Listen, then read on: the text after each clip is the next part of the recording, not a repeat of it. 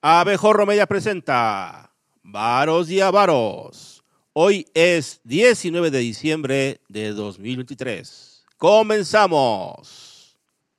Buenos días, buenas tardes o buenas noches.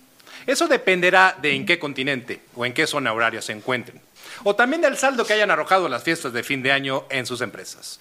Mi nombre, mi nombre es Salvador Mejía y les doy la bienvenida a Varos y Avaros, un programa diseñado para explicar sin tanto show, pero con harto flow, los eh, impuestos, las finanzas y las leyes. Hoy es el último programa del 2023 de Varos y Avaros y me da mucho gusto, muchísimo gusto ser acompañado por mis amigos, mis compas, por mis panas, por mis valedores, por mis Bob Patiños, Gerardo Mandujano y Rogelio Ibarra.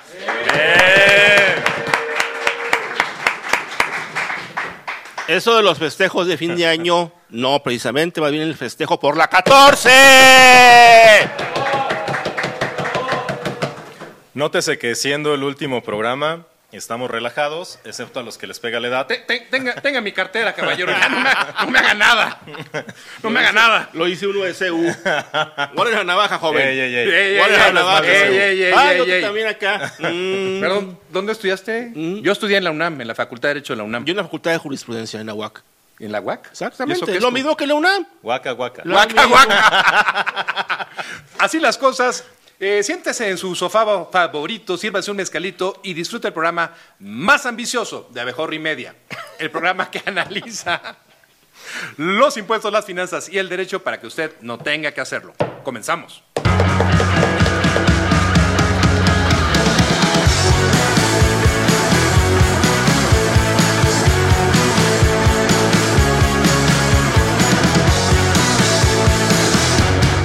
El clan Batres toma por asalto el poder. Ok, sé que suena un poco exagerado, pero no estoy mintiendo. Ya que después de una situación nunca antes vista en México, el presidente de la República, el licenciado ciudadano don Andrés Manuel López Obrador, pudo designar de manera directa a Lenia Batres como la heredera del impresentable, del inmoral, del deshonesto, del inescrupuloso, del irresponsable, del desleal, del indigno, Del del corrupto exministro Arturo Saldívar. Y no le sigo porque ya no quiero derramar bilis. Pero hasta la tristemente célebre egresada de Harvard, Bill Rios, puso un tuit que a la letra dice, absoluto despropósito, poner en la corte a Lenia Batres, cuya principal credencial es ser hermana de Martí Batres. Como si no hubiera un solo abogado de izquierda que no fuera familiar. Nepotismo en la coalición eh, gubernamental. No es mi palabra, es... ¡Ay, güey! Este, Yo Ya no lo había visto. ya, ahí está. Ahí está. Ay, este, no quiero derramar más bilis, pero a ver, les pregunto, Gerardo, Rogelio, este, pues ya, eh, ¿qué, qué- qué onda con la designación? He escuchado, he leído a muchas personas que dicen es que la ley está mal y, y no es eso, la ley está bien. La Constitución establece eh, ese procedimiento. Si en, si en dos eventos no se pueden poner de acuerdo en el, en el Senado, pues le toca al presidente. Pero nunca habíamos visto esto, ¿no? ¿Cuáles son sus, eh, cuáles son sus análisis y hacia dónde va a dirigirse la Corte? Gerardo. ¿Yo primero? ¡Despierta! No, pues estaba esperando acá al señor que dijera algo, pero bueno, ya me... a ver a ti. Bueno, a ver. No es Aglaé. Uy, uy. A ver, es una pena, una tristeza, un riesgo que haya sido elegida esta abogada, que hasta donde tengo entendido no tiene ni siquiera 10 años con el título de abogado y que tiene una fama pública bastante dudosa, una reputación, Pues la tuya no es muy buena. Que pero es mejor que la de ella. Mil veces mejor. No, no con el dinero que se ha ganado ella, pero bueno, sí muchísimo mejor. Mi fama pública es mejor que la de Le ella. vas a la América. Eso no tiene nada que ver. ¡Ey! Eso es, una, eso es cualidad. Pero bueno, a ver, Ya, vamos, mejor vámonos. Vámonos. vamos a, a hablar, a ver, seriamente. Cuando la señorita Batres, esta abogada Batres, llevó a cabo su presentación ante el Senado en la primera ocasión, todas sus ideas, toda su, todo su discurso va orientado no a una posición como ministro de la Corte, más bien parecía que ella quería ser secretaria de Seguridad Pública o una especie de secretaria del Bienestar con este, derechos humanos. O sea, no tiene idea de lo que hace un ministro de la Corte y creo que es prudente decirlo de esta forma. Los ministros de la Corte están ahí para resolver controversias constitucionales, para resolver la etapa final de un juicio de amparo que interpone un particular, un gobernado, en contra de actos de autoridad federal, estatal, municipal. No está ahí para procurar justicia social, no está ahí para procurar que se distribuya el ingreso, como en su presentación lo intentó, eh, esbozó la licenciada Batres. Creo que no sabe exactamente cuál es la función de un ministro y va a ir únicamente ahí a darse de topes en las sesiones cuando tenga que abocarse al trabajo de resolver un expediente a raíz de un juicio de amparo, de una controversia constitucional o algo por el estilo. ¿Sí? Es desafortunado porque también no tiene credenciales, nunca ha trabajado como abogado, ni siquiera litigante. Entonces, perdón. Si ni siquiera sabe que la constitución de los Estados Unidos, la más antigua del mundo, sí existe por escrito. está, atrás de, está dentro de de, un vidrio blindado, ¿no? Sí, efectivamente. O sea, se han hecho películas. Se han hecho películas de que se lo quieren robar. Está detrás de Saul Goodman en Will People, o sea. o sea, pero eso habla de, de, que ellos no, no, no están ahí por su brillantez intelectual o por su calidad jurídica, están ahí por el sometimiento que tienen a las ideas y al enquilosamiento ideológico del presidente de la República. Entonces, Quieren llevar eso a la Corte, aún ahí tenemos a ocho ministros brillantes que podrían detener su intentona de querer desestabilizar. Aparte de eso, su idea, esa idea tonta, estúpida, de que se tiene que elegir a jueces, magistrados y ministros por voto popular, pues no depende de que ella esté en la Corte, depende de que el Poder Legislativo modifique la constitución política para poder llevar a cabo esa reforma. Y mientras el Congreso siga teniendo una oposición organizada con cierto nivel de mayoría que le impida a Morena ese tipo de reformas, eso va a ser un simple sueño guajiro del presidente de la República. Por eso es muy importante para los partidos políticos. Ya, denle su, su programa, Gerardo. Déjenme hablar. Es mi último programa. ¿Qué? ¿Porque es tu último programa? ¿Piensas que puedes decir lo que sea? Aunque no lo piense, lo voy a hacer. Ay, ah, bueno. Para concluir. Ah, bueno. Por eso, es importante que la oposición gane el Congreso de la Unión en el siguiente sexenio. Ya. Ándale. Búscale. Búscale. Rogelio, este, después de tan brillante ponencia. No, por supuesto. Eh, a ver, muy buenas tardes, Salvador. Muchas gracias por, por invitarme a tu programa. Hombre, como diría, a ver si vienes el próximo. Barbero. Ya sé de alguien que no va a venir. Barbero. como diría el filósofo de Nezahualcóyotl, Mao el asesino, volví más por ustedes que por mí. Y eh, sobre el tema de Lenia Batres, a ver, no, sí tiene los 10 años de, haberse, de haber expedido su título, su cédula es de 2011. Entonces, esa parte sí lo cumple. Su comparecencia ante la Comisión de Justicia en el Senado y su exposición ante el Pleno fue bastante defectuosa, por utilizar un adjetivo, eh, muestra que es una, es una persona que no tiene ni la trayectoria académica ni la formación sólida que se requiere para ser ministro. Por ejemplo, eh, el ministro Cosío, que claro, llegó, viniendo de la academia. Llegó viniendo de la academia, pero... No fue litigante, como señala aquí este, el abuelo Simpson. Eh, pues sí, sí lo es. Ya acaba, maldito comentario. Pero era, era José Ramón Cosío. Era don José Ramón Cosío, ya tenía obra publicada. Exactamente. Ya era alguien que había sido invitado a foros sobre el futuro de la ley de amparo, demás. Y, resultó ser un gran ministro. Y resultó ser un gran ministro. Y en ese entonces era el... Él junto con Saldívar son los que impulsan este tema de la nueva ley de amparo. Exactamente, pero en ese entonces Cosío era el coordinador, de la carrera de Derecho en el ITAM, Era el director del Departamento de Derecho. En el ITAM, O sea, digo, o sea, hartas credenciales. No, bastante. Y además, no solamente eso, posgrados orientados a la materia jurídica. En el caso de la maestra Lenia Batres, eh, tiene una maestría en justicia penal, si mal no recuerdo, y tiene otras dos maestrías en gestión de la ciudad y administración pública, pero no se le nota esa experiencia, ese punto fino que requeriría un ministro de la Corte por la parte técnica. ¿A qué voy? Decía Gerardo, es que nunca ha postulado, no ha sido litigante. Ah, caray, pero que no estaba como subconsejera jurídica, no me sé, no, no me- no me sé bien el nombre Te- del cargo. Te me adelantaste. Ajá. Es- Es- esa- la misma, ¿Te refieres a la misma consejería jurídica Sí, sí, sí. del gobierno federal que perdió todo? A la misma consejería jurídica que ha hecho los comunicados donde ataca a la Suprema Corte de Justicia de la. Nación, no, olvida no su papel digas. constitucional a esa. Entonces, por ahí, si queremos potato, potato, guardar las proporciones, ahí estuvo su, su raspón o su rozón en el litigio, ¿no? Y en la otra parte, esto es claramente un intento por controlar un órgano constitucional y no solamente eso, por cambiar el rol de defensor de la Constitución que tiene la Corte, por cambiar este último dique contra el poder, esta barrera contra la arbitrariedad y el freno y el contrapeso excelente a los abusos de los otros dos poderes. Yo mencionaba eh, la ocasión ante antepasada, cuando habíamos tocado este tema, que a mí me hubiera parecido un despropósito que el Senado no se pusiera de acuerdo y terminara eligiendo el presidente como sucedió. dije yo? Y tú dijiste, eso es lo que va a pasar. Ok, ahí voy. Yo lo que creo es que la oposición no hizo un cálculo de largo plazo, hizo un cálculo cortoplacista de un año.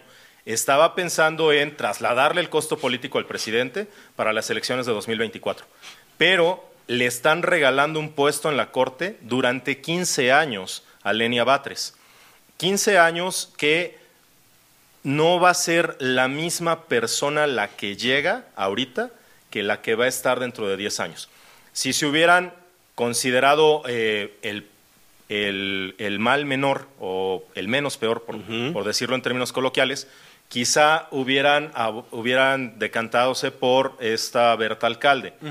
Yo creo que Berta Alcalde podría haber hecho, pudiera haber hecho un mejor papel como ministra, porque en su comparecencia ante la Comisión de Justicia del Senado mostraba mayor apertura de ideas y mayor bagaje jurídico de lo que mostró Lenia Batres. No es lo mismo quien llegó hace 15 años, el ministro Laines, que llegó el día de su designación, no tenía el mismo Bueno, criterio yo, cri- yo lo de critiqué. ahorita. Venía de la. Procuraduría Fiscal. No, y lo mismo joder. pasó con, con Alfredo Gutiérrez Ortiz Mena. Lle- Llega del SAT, carajo. llega del SAT. Eso Entonces- es incorrecto. Pero el criterio del ministro va madurando y va madurando a la par que va resolviendo asuntos. Porque se ponen la toga de juristas. Porque se pone la toga de juristas. Entonces, esto era una decisión constitucional de largo plazo. Y lo que hicieron, en mi juicio, la oposición fue hacerlo en muy corto plazo, pensando solamente en las elecciones de 2024 y abdicando un lugar a favor del régimen y en perjuicio de la República. Pues no estoy de acuerdo. Un- y lo un- hemos discutido. Perdóname. Ah, ¿quieres el micrófono? Sí, no. ¿Otra vez? Sí, por favor. A ver, rápidamente. Bueno. Es muy simple. Los partidos de oposición no hicieron su chamba porque simple y sencillamente dijeron vamos a pasar el costo político de esto al presidente. Esto no le afecta políticamente al presidente en lo más mínimo. Eso ya lo dije, Gerardo. Permíteme, permíteme. Pajarito, pajarito, pajarito. Permíteme. No le afecta porque finalmente no es algo que incida hacia la gente que está de acuerdo con la actuación del presidente y con la gente que vota por él. A eso no la mueves de ahí, no la quitas ni la pones. Y es lo que no, no entienden los partidos de oposición. No es un punto que le vaya a restar votación a Morena o a Claudia Sheinbaum o a la gente que el presidente vaya a poner para diputados, senadores y demás. O sea, no tiene nada que ver. Y pudieron haber optado por la activista de derechos humanos que estaba dentro de la terna, que por ser activista de derechos humanos tenía más capacidad de entender el trabajo de la Corte. ¿No hace rato comenzaste tu, tu exposición diciendo que los derechos humanos y la parte social no se resolvían en la Corte? No, no, no, no, no, no, no, no. Yo no entendí. A ver, espérense, no, no, no. No confundas. Eso tiene que ver con los litigios que se interponen para proteger derechos humanos, no las políticas que se hacen para que dependencias públicas u otros organismos los respeten, que es diferente, son orientaciones distintas. Vas a la Corte a pelear cuando esos derechos han sido violados y la Corte, en defensa de esos derechos contenidos en la Constitución, debe resolver esos expedientes, que es diferente a las políticas que promueven dependencias eh, eh, y dependencias públicas y entes administrativos. ¿Sí? Ya me cansé. Para esos Perfecto. derechos. O sea, es- la palabra. distinto. Lo que dice A ver, Gerardo no, es no que va. Doña no va. Rosa Isela, jurista, es decir, la, la otra, la otra contendiente, hubiera sido mejor perfil. ¿Rosa? No, no, no, no. No voy a caer en provocaciones, es Navidad. A ver, haz, Navi- haz Navidad. Va a ser Navidad. Va a ser Navidad. A ver, no, a ver, a ver, a ver, a ver. Están hablando como los típicos abogados. Punto. Bueno, Es, una, es, una, es No, un punto no- de vista. No, a ver, es que no, es que para variar no están entendiendo. El tema no es jurídico, nunca ha sido. El tema es storytelling, eh, el, claro. tema, el tema es discurso. Estoy hablando. Ándale, pues. Ya. Gracias, muchas gracias, muchas gracias. Bien empoderado, ganó la ME. Claro, desde Bien, luego. empo- bien empoderado. Aglaé nunca hace eso. La Aglaé- nunca viene para empezar. A ver, Aún, aún. Siempre nos deja plantados. O sea, A ver, el, el el punto es este, y esto es bien sencillo.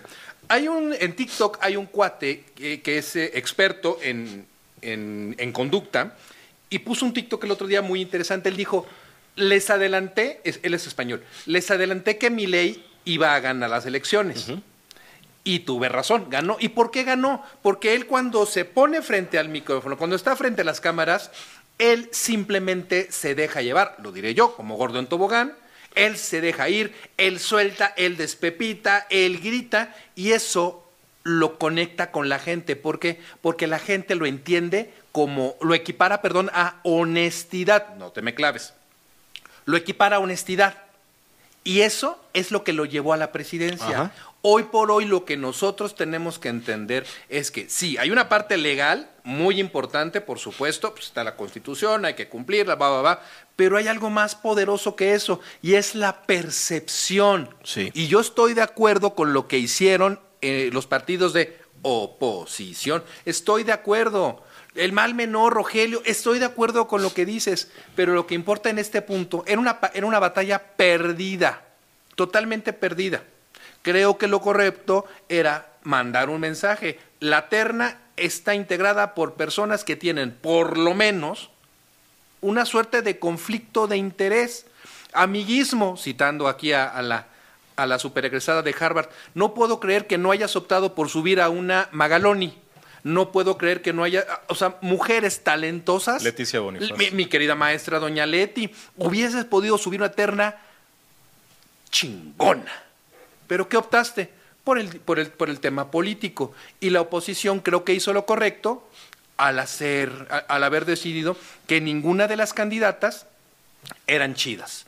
Y le aventamos la pelota al presidente. Esto no tiene que ver con leyes, esto tiene que ver con que el presidente al día inmediato ante- eh, eh, posterior, en cuanto se dio cuenta del brutal resultado electoral que tuvo, lanzó una campaña para desintegrar al Estado mexicano y ha tenido mucha suerte. Y mientras no entendamos que la meta era esa, pues no vamos a avanzar en nuestra, en nuestra discusión. Lo cual me lleva a la siguiente noticia, que tiene que ver con Argentina. Javier Milei devalúa la moneda argentina más, de un 50, más del 50% para quedar, ya no sé, este, ¿en cuánto queda ahorita el dólar? eh, Rogelio? 800 ¿Sí está, está en argentinos 800? por dólar. Bueno. eh, El del decreto, el dólar blue es ah, otro tema. Bueno, que, que tú le sabes muy bien a eso. Y por ello, si usted nos está sintonizando desde la hermana República de Argentina, pues recibe un abrazo solidario. Y si lo hace desde la Condeche en la Ciudad de México o en algún foro de grabación de Televisa, pues aférrese a su sueldo en pesos mexicanos, ya que como medida para combatir el déficit fiscal al, que le adjudican los altos niveles de inflación y el riesgo de hiperinflación de Argentina, el presidente Milei optó por devaluar el peso argentino, pues, bueno, más del 3%.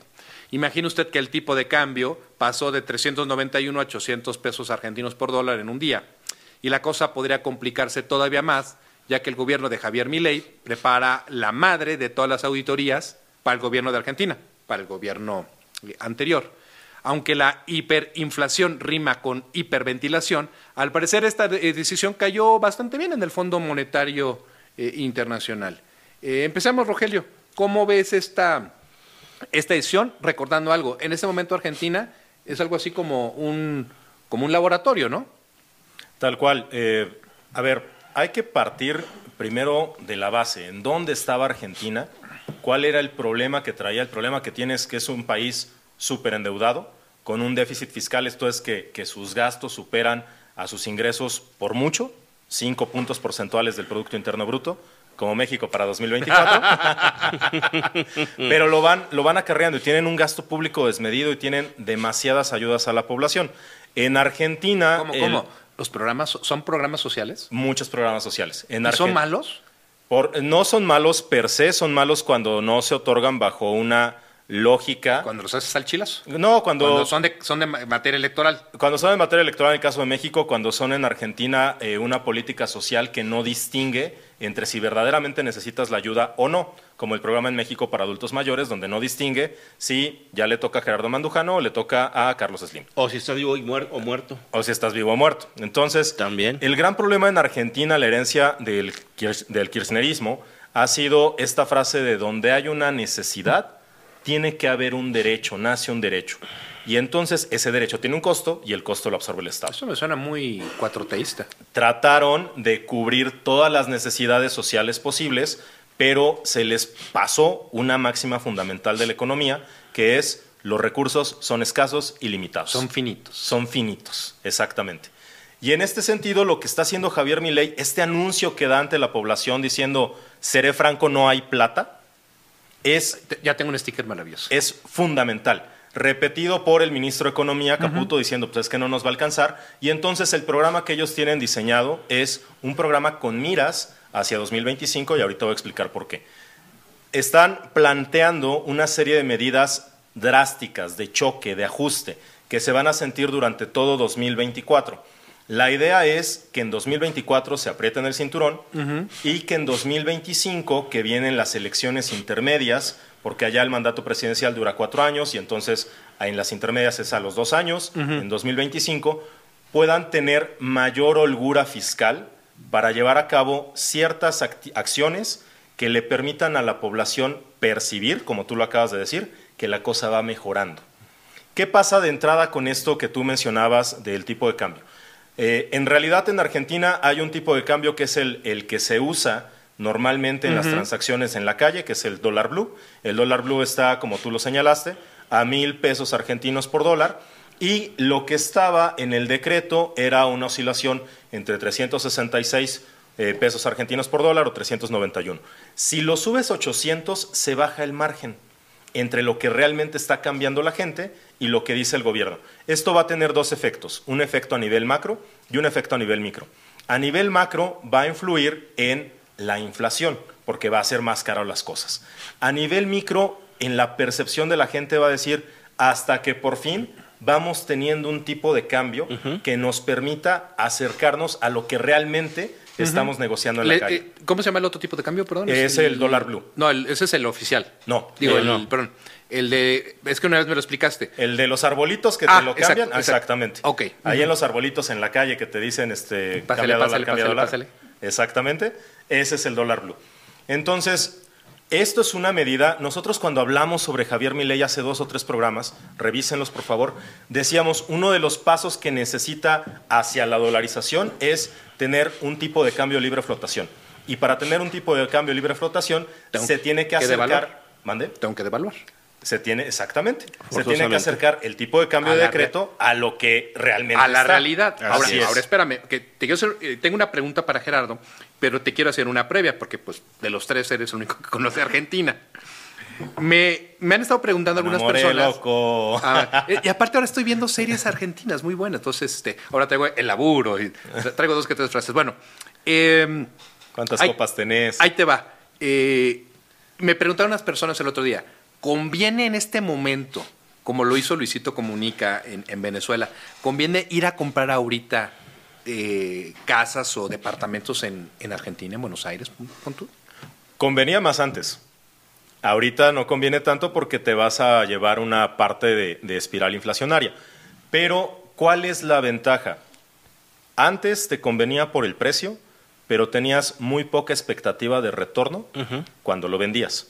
Ahorita tienes una mejor expectativa de retorno si te quedas con el bien 5 años o 10 años, porque las expectativas que está teniendo Fondo Monetario Internacional y el Y Banco que cayó- Mundial cayó bien en el exactamente con las medidas de mi ley es que puedan ser benéficas para el país. Están proyectando para el 2024 un Producto Interno Bruto de 2.3%, que es más de lo que va a tener México para este año. No lo está haciendo mal. eh, y están diciendo que esta parte de tener un tipo de cambio devaluado, que por ejemplo yo vi los tweets de, de Genaro Villamil y de muchos de, la- de la izquierda mexicana tundiéndole duro a mi ley, pero el efecto que Primero va a que tener nos esto- dónde están las No le antenas. entienden. pero el efecto que va a tener esto es un efecto benéfico para la exportación agrícola para la exportación de energéticos, de petróleo y gas, y para la exportación de su empresa del Estado, que es Yacimientos Petrolíferos Fiscales, su Pemex Argentina, para la venta de petróleo y de gas. A ver, digo tú, Gerardo, si en este momento, te voy a hacer la misma pregunta, si en este momento se acerca un empresario argentino, eh, y te, pero no un empresario mexicano, eh, o se acerca un, un, ciudadano argentino que vive y trabaja en México y te pregunta eh, si debe de invertir en Argentina, tú sabes que muchos viven en, en Miami. Así es. Un argentino tener una, un departamento en Miami es como un chilango que tenga un departamento en Acapulco o en, o en Cuernavaca. ¿Qué le dirías? ¿Conviene invertir? ¿Conviene mover sus capitales? Hay una, hay una, también una tendencia, creo que ahorita salió una nueva ley en Brasil para, para el tema de los ingresos en, materia, en materia tributaria, pues. Eh, ¿Qué les recomendarías? Metan su, conserven su lana donde la tengan, llévenla de regreso a Argentina. ¿Qué no, ahorita aún no es momento de llevarla porque finalmente aún está muy presente el efecto inflacionario. Entonces el efecto de la inflación provoca que el valor, el valor dinero disminuya. Creo que el momento ahorita es, si vas a invertir, tendrás que invertir en bienes raíces, tendrás que invertir en todo aquello que implique a la larga que el valor vaya subiendo, ¿sí? Y que no se vea tan afectado por la inflación. Ahorita todavía Argentina está apenas empezando con las medidas de shock para tratar de bajar el fenómeno inflacionario. O sea, tú dices, no, no, ponga, no lleves a Argentina un restaurante mexicano, mejor compra un inmueble. Para, para empezar, okay. en, primer, en, primera instancia. En segundo es, si tú vas a abrir un negocio, algo que, que preste un servicio o que venda algún tipo de, de producto, tienes que hacer muy bien tu corrida financiera considerando el fenómeno inflacionario para que ese dinero que tú inviertes no se esfume en el aire, ¿sí? Con la espiral que tienen todavía ellos, la que todavía están metidos de inflación. O sea, no va a ser inmediato el efecto, va a ser paulatino, va a ser poco a poco, y entonces conforme vayas pasando o conforme vayan dando esas medidas de shock para ir bajando sensiblemente la inflación, es cuando tú tienes que ir definiendo en qué vas a ir invirtiendo. O sea, no es que ahorita ya corramos todos a llevar para allá el dinero. No, creo que hay que ser cautelosos y hacer siempre un análisis correcto, ¿sí? De qué es lo que voy a perder ahorita, lo que voy a perder dentro de un año o dentro de dos años, de acuerdo a cómo se prevé que vaya bajando la inflación. Que es ahorita el, el principal problema de Argentina, la inflación. Me acuerdo un poquito, me acuerdo un poquito de, de México de los 70s, 80s. Porque tienes la edad, claro. Claro, yo lo viví. Cuando tú ibas al supermercado un día y encontrabas X productos 50 pesos y por la tarde ya habían quitado el ticket y estaban retiquetando todo. Abuelito, dime tú. Todavía no, abuelito, pero más o no, menos. No, no, no, a ver, digo, espérate, espérate. Tengo 51 años. No algo, algo, rec... no, espérame. No, no es que recuerde, porque conozco el evento. Claro. Ay, la chaviza. La chaviza loca Sí, con sí, Tokio. A ver, no recuerdo, porque no iba yo a los supermercados durante, esa, eh, du- durante ese crack me- mexicano, pero sí recuerdo claramente el impacto dentro de la casa. Yo recuerdo, eh, recuerdo mi padre tenía una constructora, tenía deudas en dólares. Yo, eh, eh, sí recuerdo bien lo que ocurrió, pero no la operatividad diaria. Sí, claro. Entonces, ahorita en Argentina tal vez eh, se van a enfrentar a algo que nosotros somos expertos, pero porque no habían optado por Pero- una devaluación escalada. No, pero en Exactamente. Argentina ya se enfrentaban a eso. O sea, en ¿A Argentina- este nivel? En Ar- a ver, ¿A el- este nivel? Claro, Sí. pues es una herencia, es una herencia del pasado. La inflación interanual estaba en 114%. Lo que está diciendo el gobierno de Milei es, esto nos va a dar una mayor inflación para el siguiente año, 20, 30% más, pero se espera que en el mediano plazo, en dos o tres años, comience a descender. ¿Cuál es la medida que podrías tomar, por ejemplo, para contestar tu pregunta, como inversionista? El activo libre de riesgo que tenga Argentina. ¿Cuáles son los bonos que emita respaldados por eh, el gobierno, El gobierno argentino, argentino. por la deuda soberana? Y cómo se van moviendo. En este momento no hay un buen respaldo porque todavía no hay mucha confianza en el largo plazo. Hay una parte en donde, eh, vamos a poner eh, un ejemplo. ¿Tú qué preferirías? ¿Preferirías invertir en Argentina obteniendo un rendimiento después de 10 años, después de 5 años o después de un año? Si tú tienes confianza en que las cosas van a ir bien, te vas a optar por el largo plazo. si no tienes esa confianza, te vas a optar por el más corto plazo. Entonces, en la medida en que esas tasas, la de 10 años sea mucho más alta que la de un año, es donde se va mostrando que hay muy buena confianza en la expectativa que vaya a tener. Déjenme cerrar con un solo comentario esta parte. A mí me llama mucho la atención que no, no se incluyeron en estas, en estas medidas, no se incluyó la dolarización como tal, porque era lo que se mencionaba mucho. Así es. Y segundo, no se mencionaron a los criptoactivos. No. Como es el caso, por ejemplo, de El Salvador, ¿no? Creo que si una persona tiene ahorita el, una persona tiene interés en proteger sus capitales, pues podría ser con eh, criptoactivos, con la industria fintech. Lo cual a pero, su vez. ¿eh? Perdón, pero sí lo mencionamos en Varos Yavaros. Mencionamos que. No, no, me refiero que no, no fue parte del, discurso. no, discurso claro, o sea, pero nosotros aquí dijimos: una cosa es el discurso del presidente y no es lo mismo ser borracho que cantinero. cantinero. Se va a tener que atemperar y lo va a tener que hacer de manera gradual, que es lo que estamos observando. Y ya que estamos hablando de eso, de, temas de activos virtuales, pasemos al tercer punto, que es eh, Vineo, el nuevo banco digital de Banorte. Y pues partiendo de esta premisa, podemos decir que los bancos nunca le pierden. Y esa es una de las afirmaciones más irrebatibles que ustedes van a escuchar. Cuando surge el movimiento de tecnología financiera, uno de los principales argumentos de los fans from health de Mundo Cripto es que le darían la vuelta al sistema financiero y nunca quisieron aceptar que desde el minuto uno los bancos analizaron eh, la manera de ocupar un lugar en la mesa y Banorte ya está aterrizando su proyecto con la creación de Vineo, su banco digital que va a competir con las fintechs y los neobancos en México. Este banco va a operar en paralelo a Banorte, representando una estrategia clave para enfrentar los retos y las oportunidades presentes en el sector financiero. Pero, ¿qué es lo que nos tiene que llamar la atención de Vineo? Para mí, es la estructura.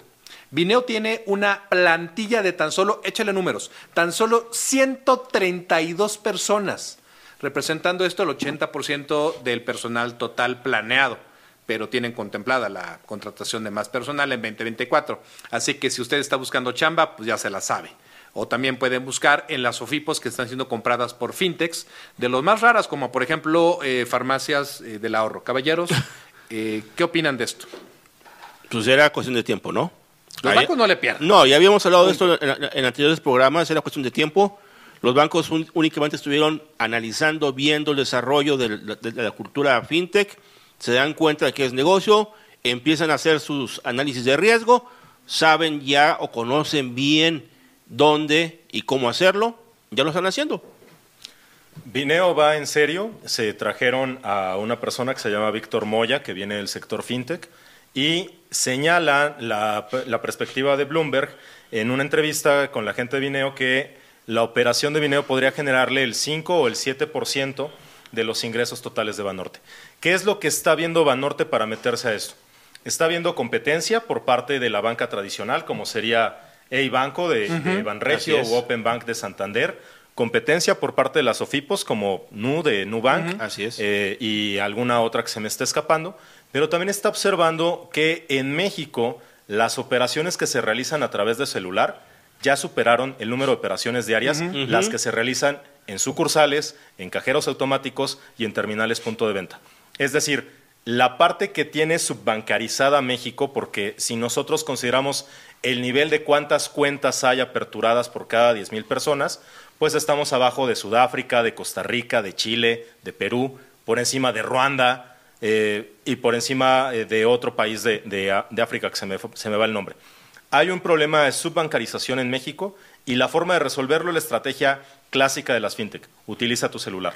Para eso está la banca digital, para eso está este sector creciente y yo creo que eh, en la medida en la que un banco tradicional se involucre en esto, mucha gente que no está dentro del rango de edad que ocupan la banca digital van a aventurarse porque van a sentirse respaldados por, el banco, y van a decir hay confianza. Yo solamente creo en un banco. Yo necesito ver una empresa con un logotipo afuera, Así es. si no, no le entro. Y Exacto. eso tiene que ver con confianza, lo cual me da pie para el último tema de hoy. Eh, crece el financiamiento otorgado justamente por el crowdfunding. El, eh, el crowdfunding no es otra cosa sino la tanda eh, digital. Y sigue evidenciando esto un aumento significativo en el volumen de recursos otorgados, según un estudio recientemente liberado por el Banco de México titulado Reporte de Estabilidad Financiera. Eh, Este método de financiamiento experimentó un crecimiento anual, ojo, del 11.6 eh, trimestral hasta el 11.7 hasta septiembre de 2023. Y de acuerdo con los, eh, con los detalles proporcionados en este informe de septiembre, el financiamiento colectivo alcanzó la suma, échale usted un ojo, 344 millones de pesos y está siendo ofrecido por 16 instituciones de financiamiento colectivo. Eh, sin embargo, es importante señalar que las entidades que forman parte de las 22 entidades autorizadas conforme a los términos establecidos eh, eh, por ley, eh, este, eh, tienen observaciones por parte del Banco de México, porque dentro de su reporte, el Banco de México incluyó una advertencia en cuanto al incumplimiento de los préstamos otorgados por estas instituciones de financiamiento colectiva, es decir, cartera vencida. Y como un ex integrante, un servidor del sistema financiero mexicano, sé que la cartera vencida es una señal de alerta de que algo no está bien con los, eh, con los procesos Así es. elementales de los, eh, de los bancos. Sí, de los. ¿Qué ven? Rápido. ¿Qué ven aquí? Porque creo que para variar nos va a ganar el tiempo hoy. Pues rápidamente creo que tendrían que eh, endurecer sus políticas de otorgamiento de crédito, mejorar su política de conocimiento del cliente y saber a quién prestarle y a quién no. Porque si hablamos de que la cartera vencida está cerca del 30%, hablamos de un porcentaje bastante alto. No se puede prestar por prestar. Así es. Rogelio. Mm, Yo lo que revisé entre los datos es que si bien, por ejemplo, Nubank dice que tiene una cartera vencida de 9.95%, lo cual no se corresponde con lo que pasa en la banca tradicional, que está entre 2, 2.5%, lo que aducen es, como es financiamiento colectivo, revisa la otra parte. Es decir, revisa qué están obteniendo a cambio las personas que a mí me prestan el dinero para yo prestarlo y lo que están obteniendo son rendimientos de 16-17% anuales contra lo que te daría un CETES de 11.23, 11.3% anual. Y entonces, en el balance, dicen, no nos parece que sea tan alto el índice de morosidad y nos parece que, por el contrario, el modelo de negocios puede ser muy atractivo para que la población mexicana preste dinero. Al final del día tiene que haber una coherencia entre lo que se presta y lo que se ingresa. Punto. Y para mí la, la cartera vencida, y lo está señalando Banco de México, para mí la cartera vencida siempre será un elemento que necesita sí o sí ser considerado como una gran bandera roja. Pero bueno, no podemos negar que el tema del crowdfunding seguirá eh, avanzando porque es parte del ecosistema fintech. Así es. Pero de igual manera tampoco podemos dejar de decir, porque están las grabaciones de varos y avaros, tampoco podemos dejar de señalar que hay algo que no está funcionando correctamente dentro del ecosistema Así de es. tecnología financiera. Y creo que es algo que en, en, eh, en un eh, muy muy pronto es algo que va a tener que ser duramente observado por la Secretaría de Hacienda y Crédito Público. Pero bueno, así queridos televidentes, es como llegamos al final de otro episodio de Varos y Avaros. Y desde la joya de la corona de Abejorro Media, que no es Abejorro y Media, no me queda sino agradecerles por su sintonía, ya que sin ustedes este programa no tendría razón de ser. No olviden consultar nuestras redes sociales, arroba abejorro media, en X, en Insta- en Instagram y en TikTok. Y hoy, antes de despedirme de ustedes, quiero darle las gracias a mis amigos, a mis compas que me acompañaron durante este año en este ejercicio, Gerardo y Rogelio, pero agradeciéndole a Gerardo su presencia porque este es por temas laborales. Eh, Gerardo tiene que, ¿cómo es el aplausito? Aplausita, aplausita, aplausito. Así, discreto. Así, discreto, aplauso discreto. Te quiero agradecer que le entraste a este jale y pues sin ti, pues no, No hubiera sido divertido. no hubiera sido tan divertido. Así es, yo lo sé. Tenemos risas grabadas. Pero bueno, este, risas grabadas, equipo, por favor. Que te quiero agradecer, eh, Gerardo. Y bueno, ya sabes que cuando tengas cinco minutos libres, pues aquí siempre va a haber un micrófono para ti. Ya, bueno, gracias. Yo espero que esto sea temporal y en algún momento poder regresar a seguir diciendo mis tonterías y mis sandeces. ¿Sale? ¿Sus arrobitas? GMB Lawyer. Arroba RD Ibarra. Mi nombre, mi nombre es Salvador Mejía y me pueden encontrar en Twitter, Instagram y TikTok como arroba ESE Mejía. Ojalá decidan sintonizarnos nuevamente la próxima semana a la misma hora y por el mismo canal. Y recuerden, si alguien les dice que el dinero no puede comprar la felicidad, ¡Ganamos la 14! El Chava Mejía. Respóndanle que el mejor regalo de Santa Claus son los dividendos. Nos vemos en 2024.